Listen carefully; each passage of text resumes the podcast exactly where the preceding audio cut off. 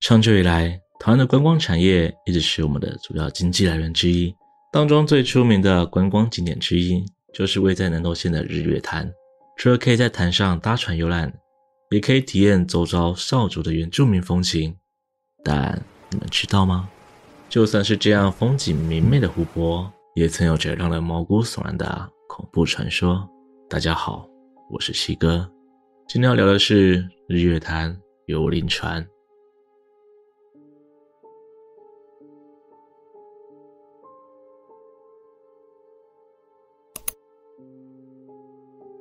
一九九零年八月二十五日，台湾古牌公司举办了为期两天一夜的员工旅游。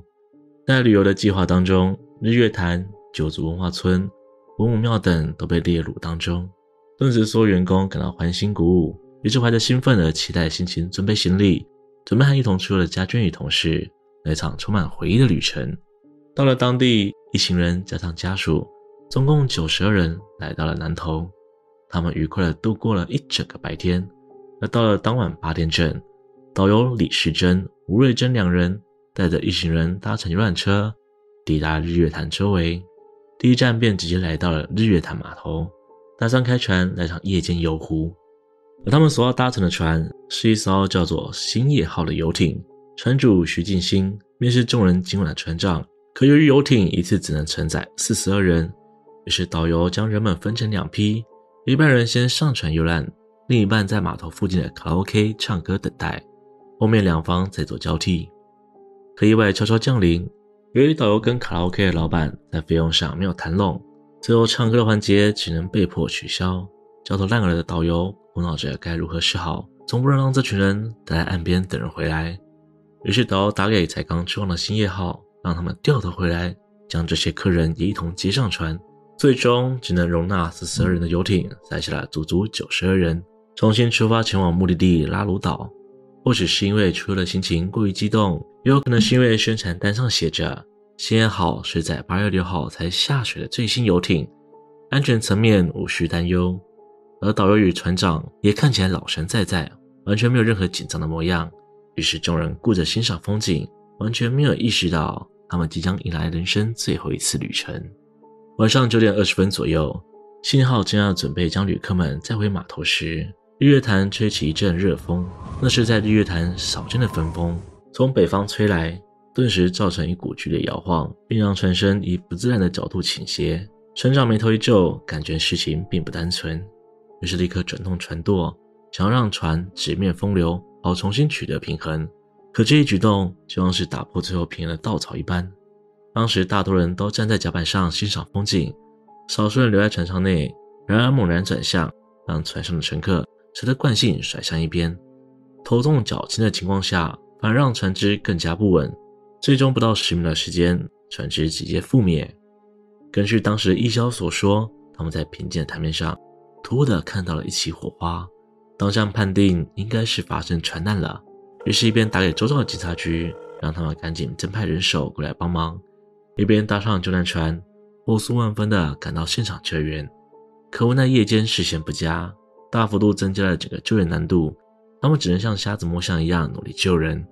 可就算看不见，此起彼落的哀嚎声、呼气声、嘶吼声，无疑增加了众人的心理压力。虽然大多人懂得游泳，有二十几个人侥幸自行游上岸，但更多的是夜色里迷路的落难者。当中有个嗜水性的美国人。他双手各抱着一个孩子前游，可他找不到上岸的方向，体力上的疲惫也令他无力继续支撑。当下只能放松其中一只手，好换取他与另一位孩子的求生空间。在必须选择其中一方放手的刹那间，该会是多么令人痛心疾首。而在船翻覆之时，也有许多人反应不及，被困在了船舱之中。当时救难人员没办法下船潜水救人。因为水中的巨大压力，使得舱门根本无法打开。救难人员拿了大锤子想敲破玻璃，可这艘船配置的是强化玻璃，就算再怎么敲也无动于衷。在人们急着抢救时，还能听到船舱内慌忙的呼喊声，以及近乎绝望的敲击声。就算拼了命敲出洞口，也只能看到一双双手透出洞口，嘶哑着祈求救援。在那个宛如地狱的当下，所有人都只能拼尽全力。去换取近乎不可能的希望。救援时间一路持续到早上，越来越多人接获消息后赶来帮忙，但事实上，船难发生的黄金救援时间只有四分钟左右。他们将船拖上岸边，为的不是找一个生还的希望，只是为了给家属见最后一面的机会。那时候，许多潜水执照人们在看到新闻后，第一时间赶到了这里帮忙打捞尸体。可日月潭水底能见度极低，潭水又深又冷，几乎没有太大的收获。最终有五十七人不幸罹难，当中许多罹难者被发现时，都是两三个人紧紧相抱，或是全家人抱在一起，画面令人为之鼻酸。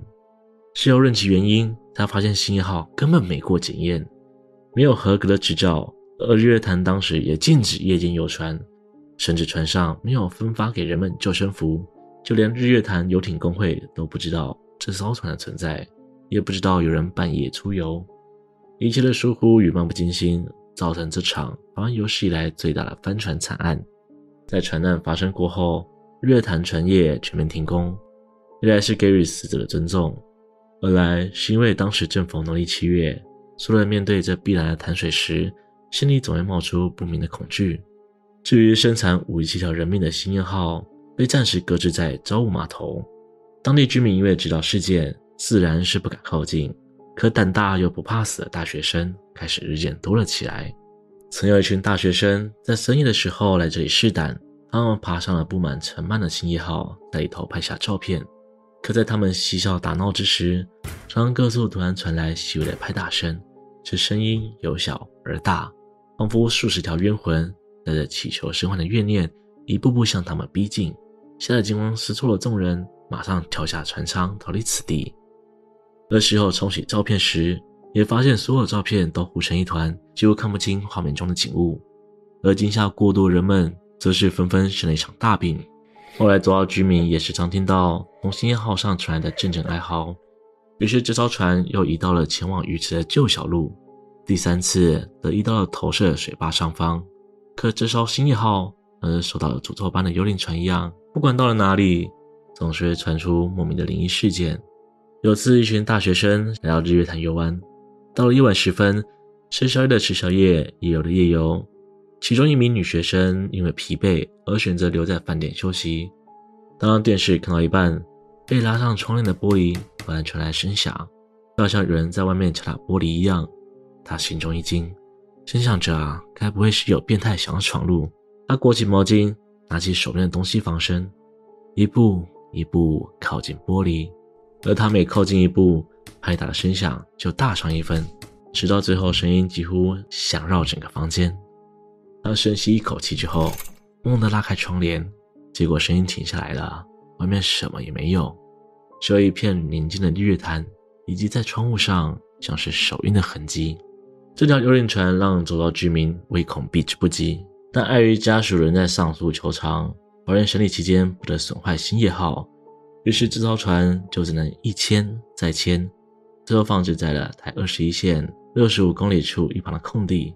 但在二零零七年三月二十五日凌晨四点，信号燃起熊熊大火，在火势扑灭之后，追寻线索才发现是有好几位少年少女半夜跑到这里试胆，结果一时无聊，直接放火烧掉整艘幽灵船。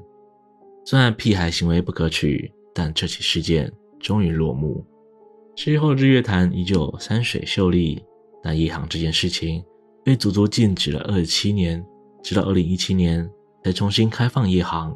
随着这次开放而来的是政府各项明令规定，以避免再一次的意外发生。